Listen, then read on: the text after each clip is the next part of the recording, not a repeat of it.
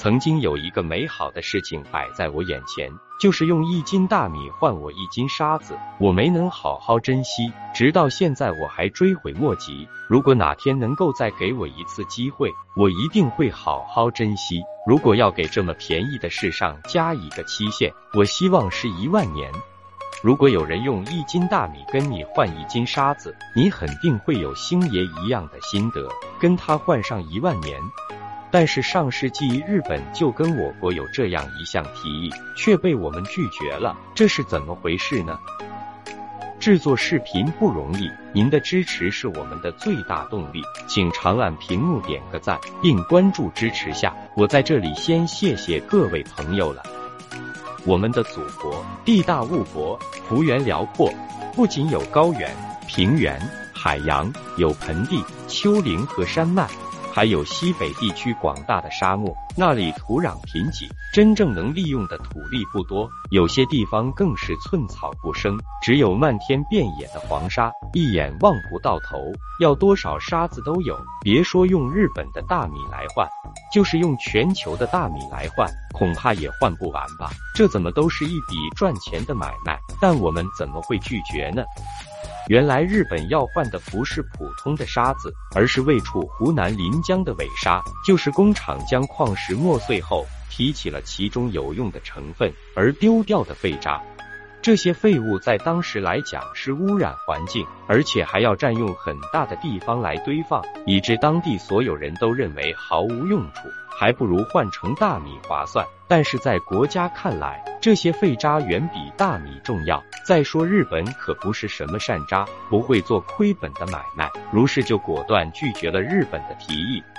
随着矿山的不断开采，这种尾矿渣也越堆越多，慢慢的连成了一大片，人工打造成江南的大漠。这里不但风景优美，还闪着银色的光芒，站在里面水天一色，令人流连忘返。这片沙漠用眼睛就能分辨出来，不是普通的黄沙，是很值钱的银沙。它占地面积有数千亩，厚度也达到了五十多米。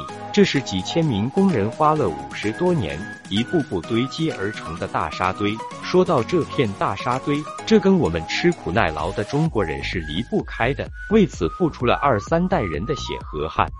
在清朝时期就发现了湖南桃林有丰富的铅锌矿资源，那时就有早期的开采。到日本侵华时，更是对这里的铅锌矿进行疯狂的掠夺，到处抓捕中国老百姓当劳工，在非常恶劣的工作环境下忍饥挨饿，每天干着超负荷的工作，并将掠夺到的矿石通过船舶运回日本。所以这里也是我们老百姓的一部血泪史。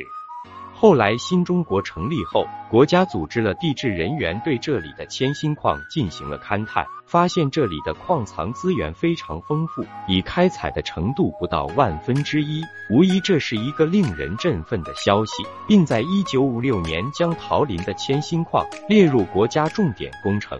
以致当时附近很多老百姓都踊跃地加入矿工队伍中。时至今日，桃林的铅锌矿还在开采中，所以就形成这么一大片的伪沙堆。其实拒绝日本大米换沙子是非常有道理的。日本在早年就在这里开采过矿石，深知这里的矿石内的成分，也知道我们对矿石的提取利用率不高，所以才会有这样的要求。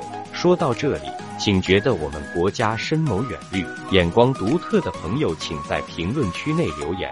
国家富强，人民幸福。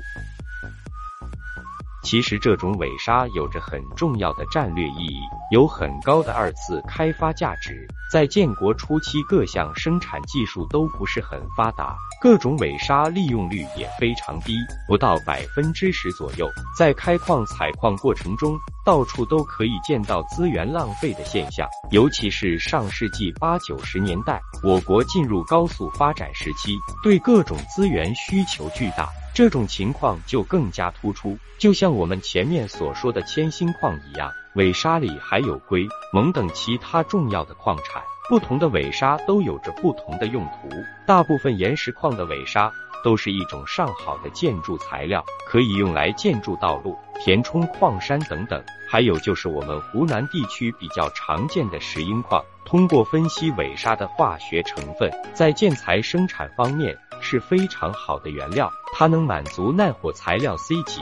如果对它更深一步的加工，再进行一次超细粉碎后，纯度就与硅粉产品非常接近了，而且洁白度更是提高了百分之十二。所以它是制作精美陶瓷的上好原材料。我们家家户户地板上的瓷砖就是用它做成的。另外，尾砂里还含有丰富的银，银是一种贵重的金属，它具有防腐蚀。耐高温的特点，所以用途非常广泛，就连最尖端的导弹都离不开它。其实上面这些用途都不值得一提。在这里面还蕴藏着一种具有战略价值的元素，它几乎是现在所有的高科技产品的原材料，就是被西方发达国家卡脖子的芯片，其核心材料就是硅。只要将纯度高的二氧化硅通过加工，就能制造出芯片。而江南的这片人造沙漠，就是制造芯片的最佳原料。这下明白了日本的真实意图了吧？在上世纪六七十年代。虽然我国的科技水平还很低，但日本已经进入了经济复苏阶段，很多的高科技产品已经相继上市，比如冰箱、彩电、空调等等。那个时候对二氧化硅的需求就已经非常大了，加上日本是资源贫穷国，所以就想出用大米换沙子的办法。在那个年代，我国粮食还不是很充足的时候，这个条件真的很诱人，但被我们拒绝了。在现在看来，不得不佩服领导人的高明之处。就像周总理在新中国成立之初说的那样，虽然我们现在的科技水平还有些落后，但这不代表将来等我们的科技发达了，这些废物也是最好的宝贝。看来这个美好的愿望已经实现了，虽然在当时饿了点肚子，但为我们的子孙后代留下了一笔巨大的财富。您对此有哪些看法呢？我们下期再见。